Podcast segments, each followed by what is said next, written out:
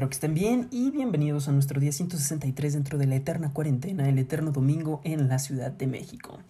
Eh, espero que se encuentren bastante bien, espero que no les haya sucedido nada, nada de, peligro. Y pues eh, temo decirles de que el día de hoy pues ya se acabaron las noticias padres, vaya.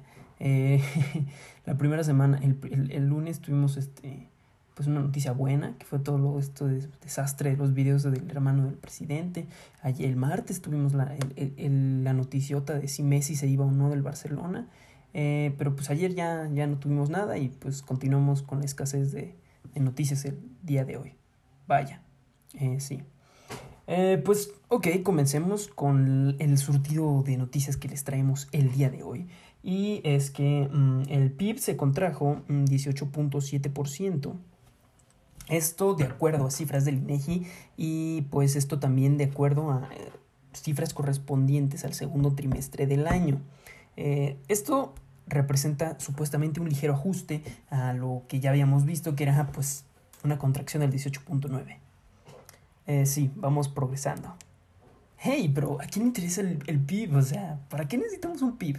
Es mejor medir el bienestar porque, o sea, mides el bienestar de la gente y la gente te dice que estás bien y pues ya, güey, ya, ¡pum! O sea, el PIB ya es algo obsoleto, es algo de, del pasado, lo de hoy es medir la felicidad. Eh, pero pues sí, a, grandes rasgos pues se supone, fue un, ajuste ligero y vaya que fue ligero, eh, pero pues, o sea, es, no es algo que no sepamos, vaya, pues ya sabíamos que con toda esta mugre pandemia, eh, pues esto era, era lo menos que podemos esperar.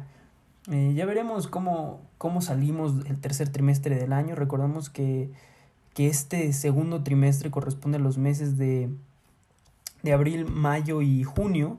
Y pues el que, el que sigue, el tercer trimestre, pues es el de eh, julio, agosto y septiembre. Justo, acaba en septiembre. Entonces, pues a ver qué tal nos va. Eh, esperemos que mejor, mínimo, no sé, un 17%, ¿se vale soñar? No lo sé chance. Eh, pero pues sí, la mejor de las, nuestros mejores deseos a la economía mexicana, que cada vez parece que se va más por la borda.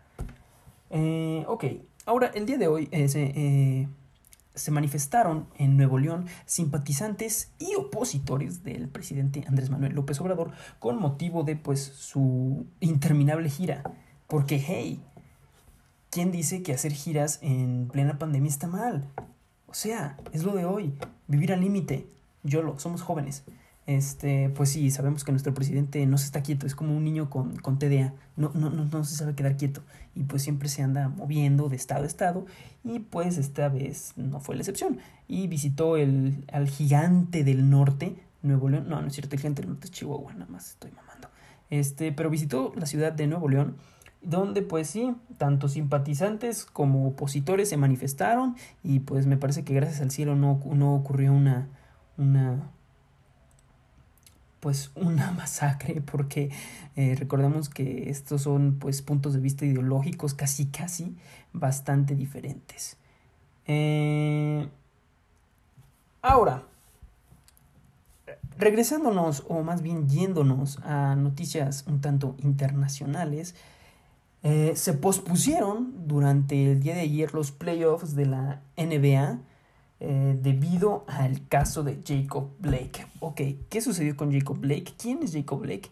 Bueno, pues Jacob Blake se pudiera tomar como uno de los tantos este, George Floyd que ha habido en Estados Unidos. O sea, si bien el caso de George Floyd pues, fue el más sonado y el más este, descarado, eh, pero pues eso no significa que, es, que él sea el único. De hecho, pues hay miles de casos como el de George Floyd y pues eh, tanto en hombres como en mujeres. Simplemente que pues el caso de Jacob Blake no es que sea diferente, simplemente reavivó esa, esas este, disputas que hubo durante todo el, todo el mes de los meses anteriores producidos por la por el por el asesinato o por el homicidio de, de este hombre George Floyd. Eh, recordamos que la Casa Blanca incluso tuvo que, como, eh, tuvieron que asegurar a Trump porque las manifestaciones afuera de la Casa Blanca estaban impresionantes. Eh, y pues eso fue lo que sucedió. Ahora, ¿qué sucedió en este? ¿Qué sucede? ¿Qué le sucedió a Jacob Blake?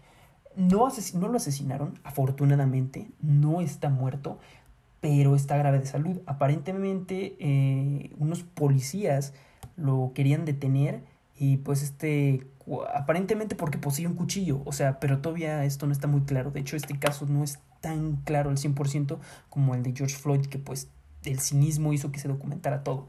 Eh, pues aparentemente lo querían detener, no lo sé, pero lo que es es de que le dispararon repetidas ocasiones en la espalda y afortunadamente no murió, pero está bastante grave este, este, este hombre y pues también es altamente probable que quede paralítico de por vida eh, debido a, las, a, los, a los impactos de bala. Entonces, pues este caso reavivó los pues las protestas por la violencia policíaca hacia esta población en los Estados Unidos. Y pues parte de a esta protesta se unieron pues los todos los equipos o bueno la gran mayoría de los equipos sobre todo los Bucks este de la NBA y pues hasta el momento no sé si, se ya se reanudó no, yo no sé. Solo sé de que este equipo de los Bucks este pues había hecho oficial que estaban haciendo un boicot por estar en contra de todo este esta violencia de, de policíaca y pues por momento me parece que se mantienen pospuestos. La verdad no sé si ya se levantó esta restricción. Eh, no te quedes con la información que yo te doy. Eh, como te lo digo siempre, eh, tú investiga por tu cuenta, no te quedes con lo que yo te doy. Investígalo. Y pues esperemos de que este, estos casos ya, o sea, ya... Una, una posible, pues, un posible alivio es el hecho de que es altamente probable que Donald Trump no se pueda reelegir, eh, ya que pues esto es como otra gota, otra raya al tigre, eh, porque si bien, o sea, sabemos que la administración de Trump lo que representa es, justo este odio racial, ¿no? Justo este, esta supremacía aria. Eh, pero pues en fin, esperemos de que con, la, con, con las elecciones del noviembre de este año, pues eh, se ponga un parteaguas a todos estos cuatro años tan oscuros que ha vivido Estados Unidos con la administración Trump. Eh, ahora, esta noticia es bastante surreal y tristemente es, es verdad. Pero pues cuando tú pensabas que México no te podría sorprender más, cuando tú pensabas que el 2020 no podía ser como más este bizarro, cuando en tu país las cosas no se podían poner más raras, eh, te sorprendes. México te sorprende, México se fusiona con el 2020 y te sorprende. Bueno, pues a qué me refiero con esto?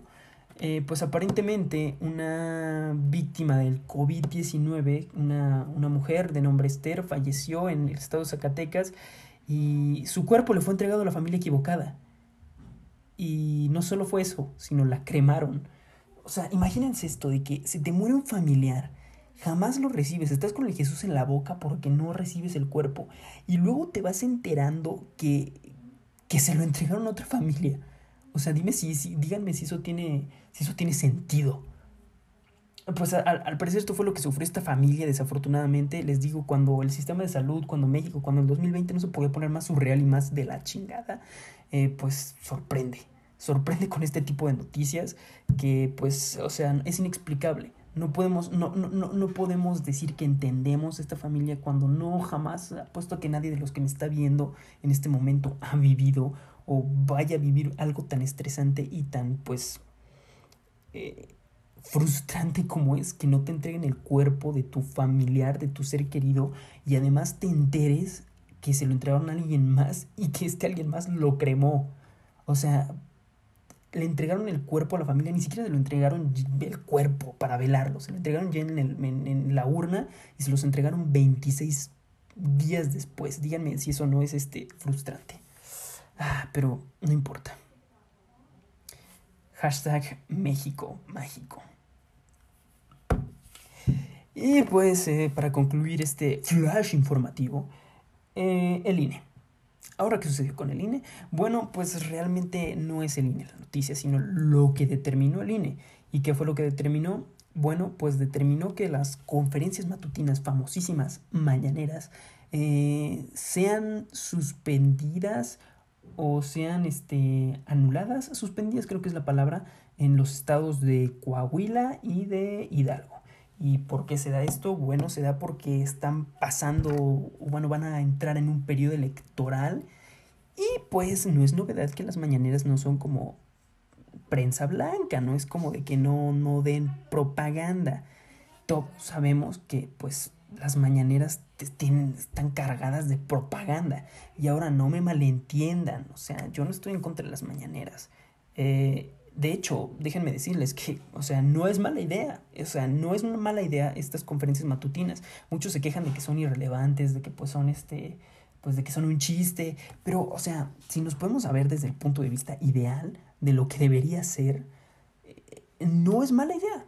O sea, qué mejor que el presidente todos los, todos los días, o sea, puede ser en la mañana, en la tarde, lo que se te la gana, todos los días este, pues entregando un, reporte informando a, los ciudadanos, a los habitantes, de qué es lo que la administración está haciendo. O sea, no es para nada, no es para nada mala idea. Perfectísimo.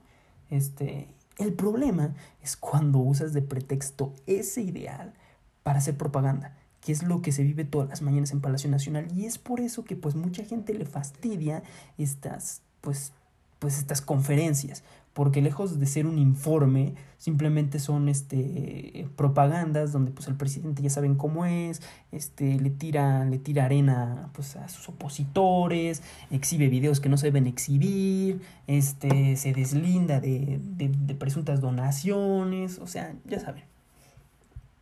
Eh, entonces, lo que hizo el INE fue que como están a punto de entrar estos dos estados en un periodo electoral, pues suspender la transmisión de las, de las mañaneras, lo cual es bastante atinado y pues esperemos de que efectivamente esto de verdad sea una buena medida y que no influya dentro pues del electorado. Eh, bueno, pues chicos, yo con esto me, retiro, con eso concluimos este mini flash informativo. Eh, recuerden que me pueden escuchar completamente gratis en Spotify y en Anchor y pues estén sintonizados a quién vemos el a quién, quién será el invitado del día de mañana y quiénes serán los invitados del sábado y del domingo. Ah, qué interesante, ¿no? Eh, y pues no salgan de casa y acompáñenme en este camino rumbo a los 200 días, donde faltan pues poquito menos de 30 días de un mes para que pues celebremos 200 días de transmisión. Con esto me despido chicos y recuerden, no salgan de casa. Bye bye.